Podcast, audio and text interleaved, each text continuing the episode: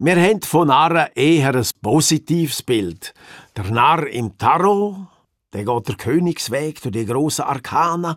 Jeder König hat einen Narr, wo der Spiegel von der Wahrhaftigkeit ist und ähnliche positive Wertungen mehr.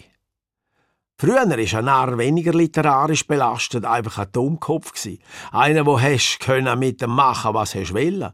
Darum heisst es im Wallis, riemt der Geuch, so tut der Null. Was fast wie Chinesisch steht. Aber eigentlich ganz einfach bedeutet, lobt der Trottel, so tut der Narr. Oder ein bisschen erklärt, wenn du willst, dass der Narr etwas macht, dann musst du ihn einfach loben.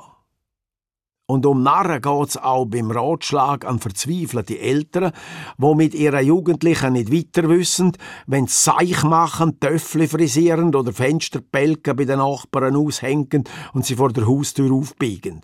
Um die muss man sich keine Sorgen machen, sagt das Sprichwort.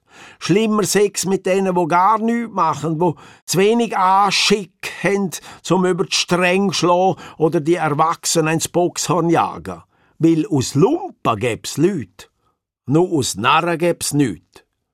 Die Frage bleibt denn doch halt noch ein bisschen, was mit Lüt gemeint ist. Wer sind denn Lüt? Vermutlich sind's angesehene, anständige, angepasste, so wie die Eltern es vielleicht am liebsten haben. Derig wie sie halt, brave Bürger, Berufsleute, Beamte, Politiker, AHV und dann gestorben. Ich frage mich vielleicht dann gleich noch, ob wir nicht doch noch müssten auf ein paar Narren zurückgreifen können. Derig, wo einfach für nichts zu brauchen sind. Derig, wo am lieb Gott der Tag stehlen. Derig, wo kein dicke Strick vereisen und einfach die Welt ihren Gang gehen.